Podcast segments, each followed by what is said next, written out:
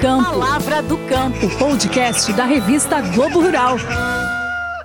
Floresta em pé, bioeconomia e comércio justo. Estes três termos têm sido bastante citados quando o assunto é preservação e valorização da Amazônia. Por isso, a Globo Rural foi até um extenso e isolado município no Pará para ouvir diretamente dos povos tradicionais como é possível manter a floresta viva com geração de renda e o que é preciso para destravar estes negócios sustentáveis. Eu sou Mariana Grilli e esse é o podcast Palavra do Campo. Sejam bem-vindas e bem-vindos a mais um episódio que desta vez leva vocês para Oriximiná, distante 148 quilômetros de Santarém e mais de 800 quilômetros de Belém, capital do Pará. Esse episódio faz parte de Um Só Planeta, maior movimento editorial brasileiro para promover práticas sustentáveis em parceria com a EGEA, Ambev e Vivo. Acesse, informe-se, atue. Não existe planeta B. umsoplaneta.globo.com Entender o contexto de Oriximiná faz toda a diferença no momento de valorizar os frutos que dali saem. O município é considerado o quarto maior do Brasil em extensão territorial, com mais de 107.600 quilômetros quadrados. Isso significa ser maior que Portugal ou duas vezes e meio o tamanho do Rio de Janeiro. Lá vivem cerca de 10 mil quilombolas e 3.500 indígenas de diferentes povos ocupando 12 territórios. Castanha, cumaru, açaí e copaíba são alguns dos frutos que geram trabalho e renda para estas populações. Mas chegar lá não é fácil. De Santarém é preciso viajar pelo rio cerca de uma hora e meia de lancha rápida ou mais de seis horas em uma embarcação mais simples. Mas mesmo com tamanho desafio logístico, mais de mil toneladas de castanha do Pará foram comercializadas esse ano em Oriximiná, o que traz benefício direto para cerca de 200 famílias da região, conforme conta Daiane Figueiredo, presidente da Copa Flora. Floresta em pé, né? A castanha, você tira uma economia sem derrubar a floresta. O óleo da copaíba, o cumaru, outros produtos, você está usando a floresta sem agredir ela e mantendo, conservando ela em pé. Essa economia é, sustenta várias famílias, tantas quilombolas, indígenas, extrativistas. E o mundo precisa é, valorizar mais essa floresta, porque além da economia, ela também ela é a nossa farmácia, nosso mercado.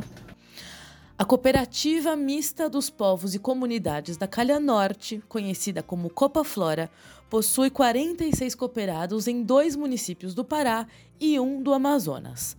Mas, para além do tamanho, a organização dos povos conseguiu reunir indígenas do povo Iscariana no Amazonas, com quilombolas e indígenas Uaiuai e Cachuiana em Oriximiná, além dos assentados de Alenquer.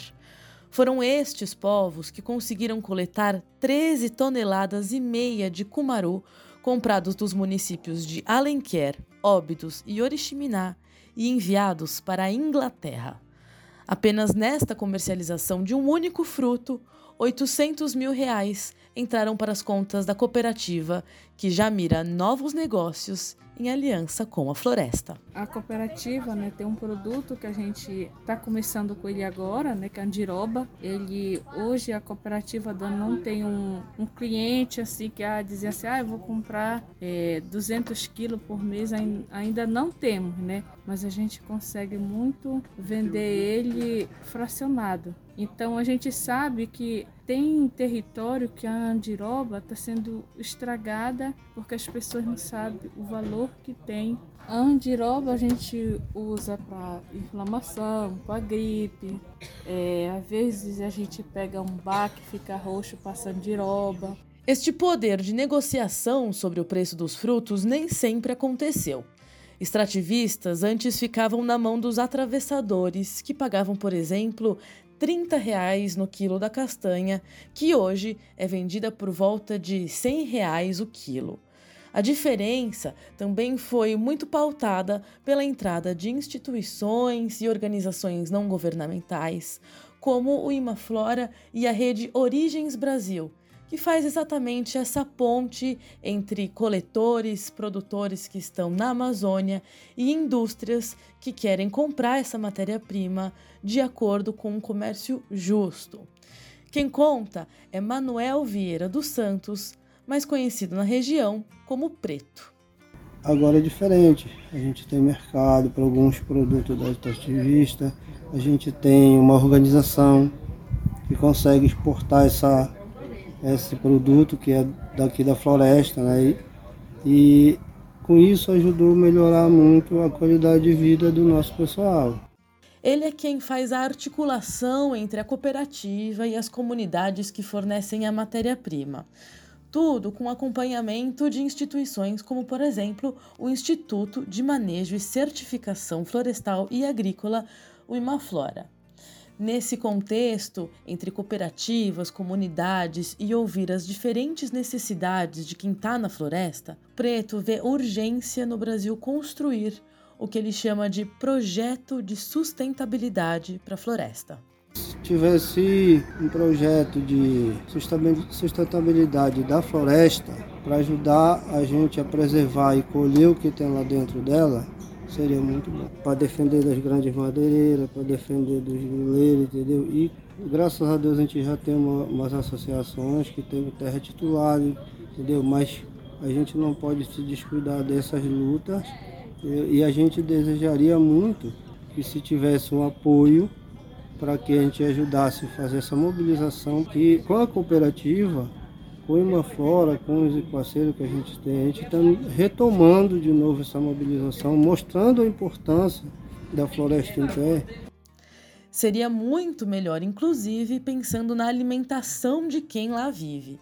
Apesar da fartura de frutos que a natureza provê, é luta dos quilombolas que as crianças se alimentem menos de comida industrializada e mais do que vem da roça.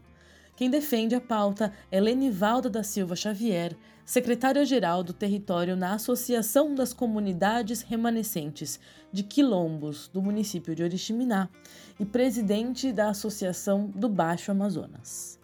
Então precisa ser melhorado essa questão da educação, da, da alimentação para os alunos. Porque os alunos saem de casa às 6 horas, entra às 6 da manhã, sai das suas casas e volta às 6 da noite, sem um almoço é uma merenda de biscoito. E a gente não está acostumado com isso. A gente quer comer, né? Comida de fato. Né? E a gente tem um rio muito rico de peixe, a gente tem uma mata muito rica de fruta, a gente tem muita castanha, a gente tem muito açaí. Então essas coisas têm que ser levadas em conta e colocadas na nossa merenda escolar para os nossos filhos.